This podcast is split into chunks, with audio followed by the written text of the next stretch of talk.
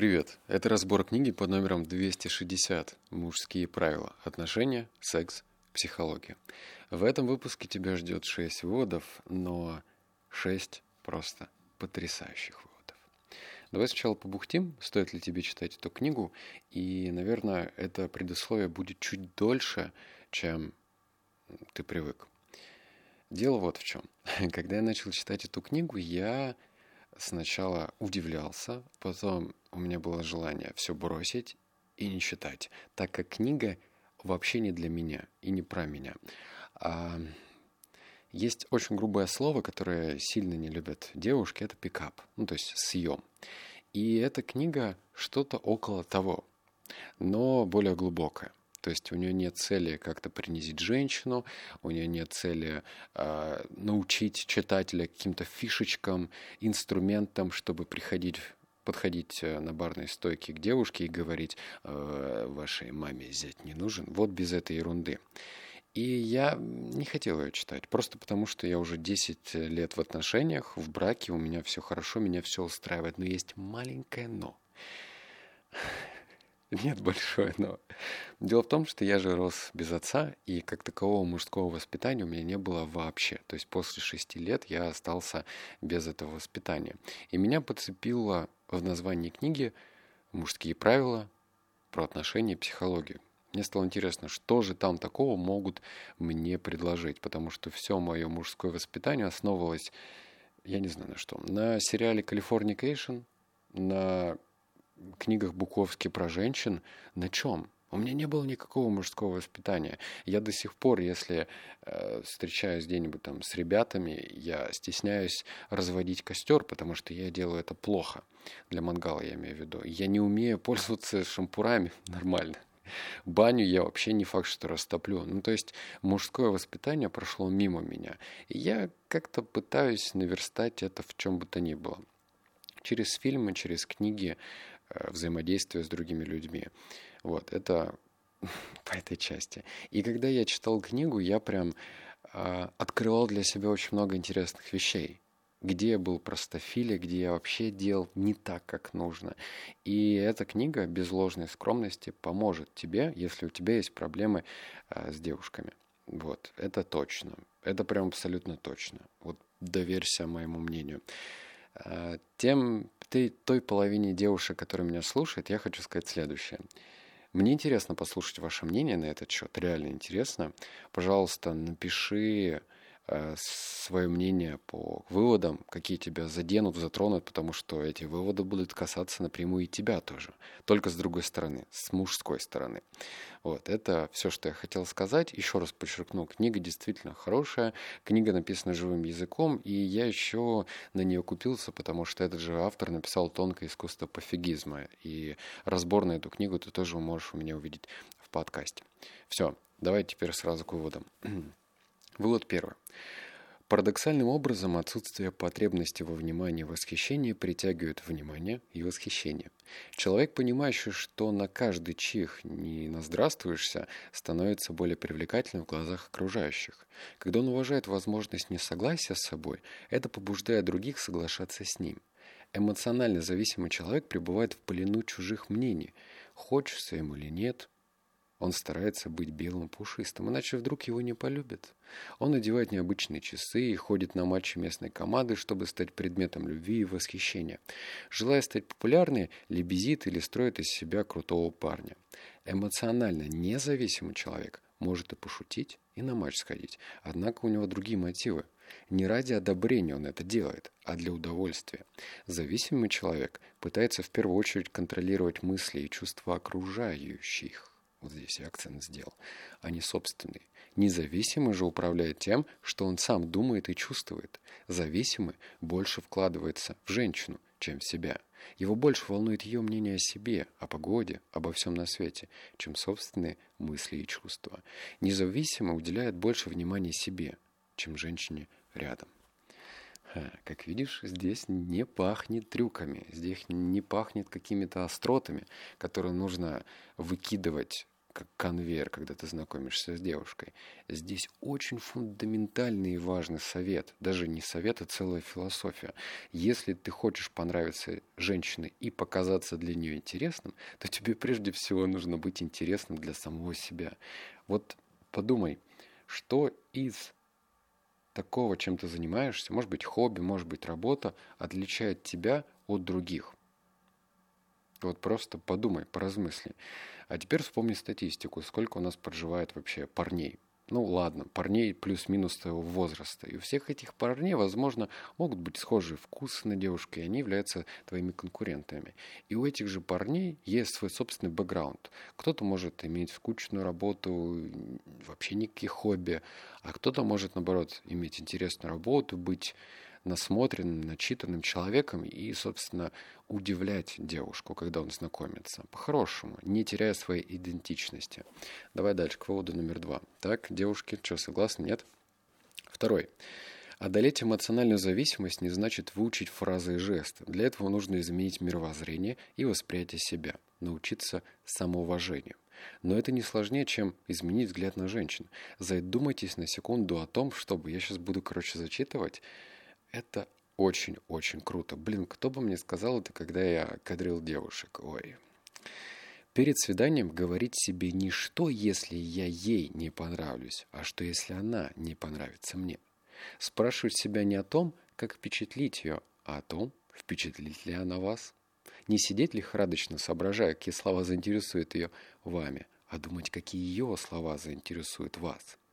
Не маяться в ожидании звонка, а подыскать себе дело, которое вас займет, пока она ждет вашего звонка. Не волноваться о том, достаточно ли вы высокие, красивые, худощавы, а сказать себе, что женщина может оказаться поверхностной и не оценить вас по достоинству. Не пытаться спланировать идеальное свидание, а решить, что если вы действительно нравитесь женщине, идеальное свидание ей не нужно. Не искать для разговора тему, которая окажется женщине по душе, а поговорить о том, что интересует вас, и посмотреть, увлечется ли она. Не искать ее одобрения, а поразмыслить, выказать для одобрения самому. Не сходить с ума от того, что она не хочет с вами быть, а решить, что с такой женщиной вам и самому быть не хочется. Все это дает эгоизм. Однако речь о другом. Надо уважать себя и ставить твердые границы. Таковы мужчины эмоционально независимые и привлекательные. Уделяйте время лишь тем, кто уделяет его вам. Ходите на свидание лишь с теми, кто хочет встретиться с вами. Беспокойтесь о том, что принесет вам счастье, а не о том, что может сделать счастливым другого. Ищите того, кто удовлетворяет ваши потребности, а не подстраивайтесь вечно по чужие запросы. Измените себя. Будьте такими, какими вы хотите быть а не какими, на ваш взгляд, вас хотят видеть женщины. Ведь парадокс в том, что женщины этого и желают, чтобы вы были самим собой. Ну, прям даже мурашки пошли. Класс. Давно я такого не испытывал. Знаешь, перечитывал это все. И вот если бы была машина времени, и я сам себя бы отправил к себе 18-летнему, и вот ровно то же самое произнес, у меня бы просто груз со плеч упал. Это настолько офигенные слова, что они позволяют по-другому смотреть на знакомство – и речь же не про эгоизм в чистом виде. Хотя вот я сейчас занимаюсь йогой, и там, например, тренер говорит следующее. Типа, обнимите самого любимого для себя человека. Ну, то есть себя. Можно хоть сколько говорить, что эгоизм это плохо, но все-таки мы живем прежде всего ради себя. так, и есть. И вот если ты идешь на свидание, и у тебя потеют ладошки, ты дрожишь, и у тебя путаются смысле, то Почему бы просто не то, что заучить эти мысли, фразы, а запомнить, переосмыслить их, пропустить через себя и понять, что ну не понравишься ты девушке, ну и что? Но у тебя же цель стоит не просто на счетчик работать и переспать с ней, чем больше, тем лучше, а может быть просто интересно провести время. То есть если ставить во главу угла не переспать, хотя я сам этим грешил раньше, но у меня не так много уже женщин было, но все-таки, то просто провести время уже будет хорошо, это уже будет классно. Вывод номер три. Однако бескорыстная честность не сводится к комплиментам и восхищению. Иногда она бывает жесткой и хлесткой. И, как ни странно, резкость и гнев могут импонировать женщин не меньше, чем самый искренний комплимент. Опять-таки, дело не в том, чтобы что вы говорите, а в том, каковы ваши намерения и что в подтексте.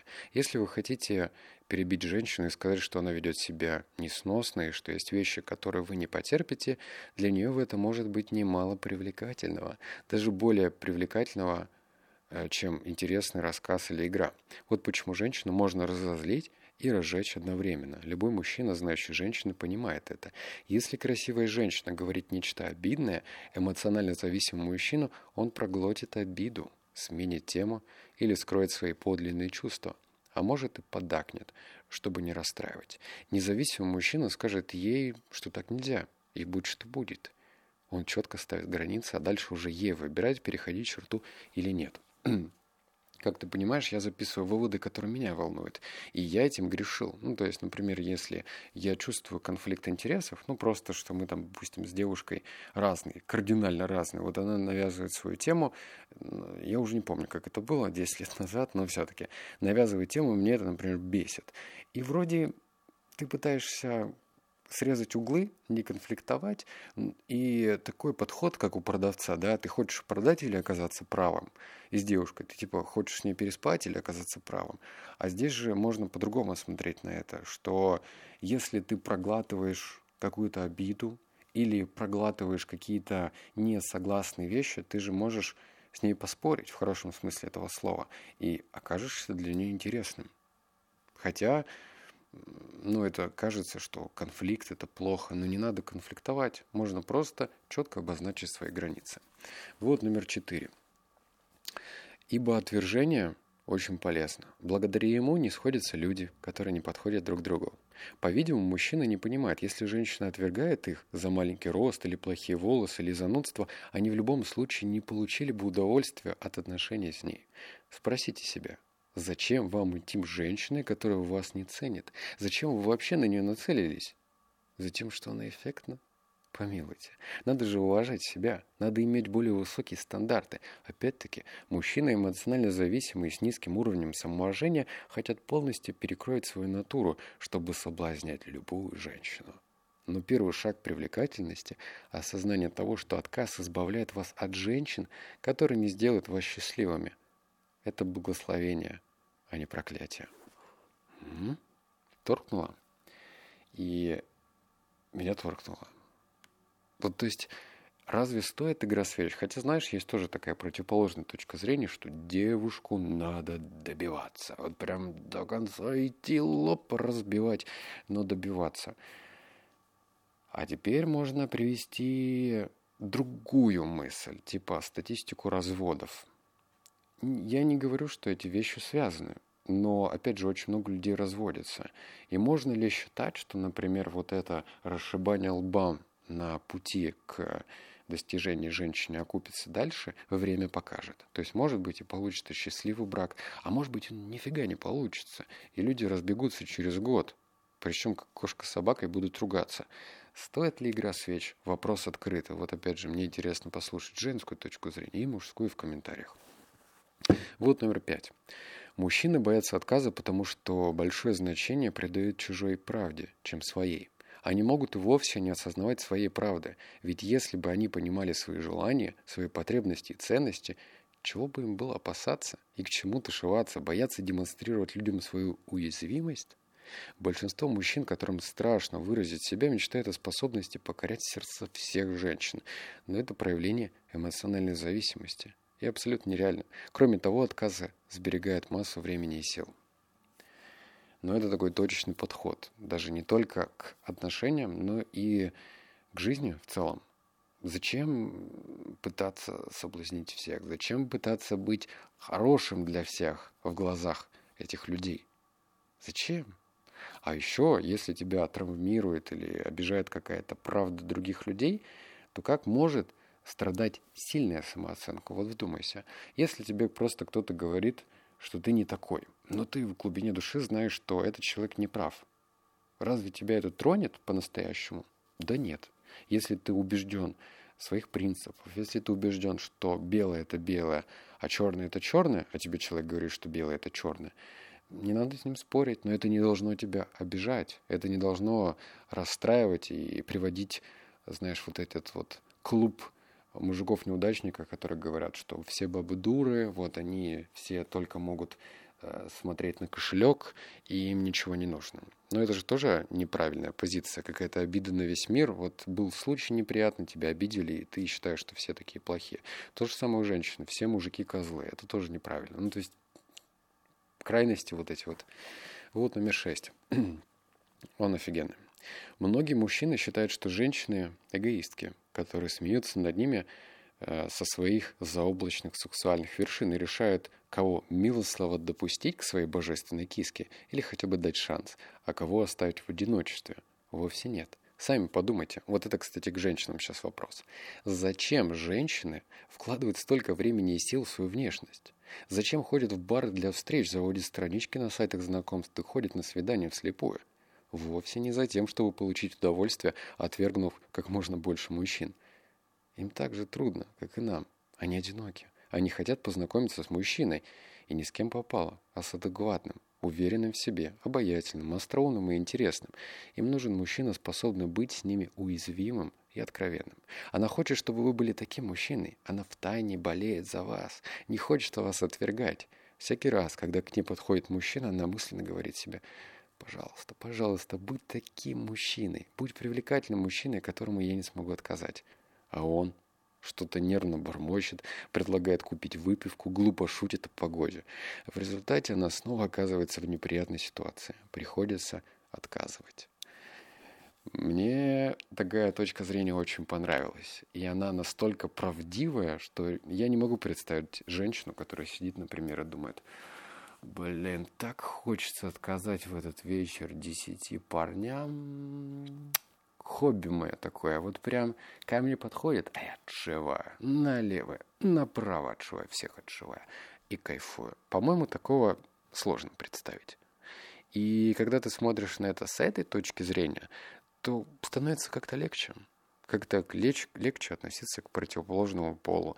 Понимать заинтересованность этого человека. Не мыслить категориями «я хочу», «мне нужно», а думать, что этой женщине тоже что-то хочется и тоже что-то нужно. И здесь вы должны сойтись в интересах. Если ты подходишь с заученной остротой, да, наверное, прикольно как-то выделиться. Но лучше выделиться естественностью, чем какой-то остротой, которая звучит очень странно. И не факт, что понравится девушке. Вот, собственно, и все. Э, там, естественно, в книге гораздо больше выводов, но многие я пропускал. У меня нет цели познакомиться с девушкой, у меня нет цели а, закадрить кого-то. Много там вещей про это пишется. И я вот выпустил, выпустил, записал самое главное, и считаю, что эти выводы все, от первого до шестого, реально очень полезны и помогут. Так что, мужики, кого зацепило, тоже пишите в комментариях. Посмотрим. Я же отвечаю на них. Все, обнял, поцеловал, заплакал. Услышимся в следующем подкасте. Пока.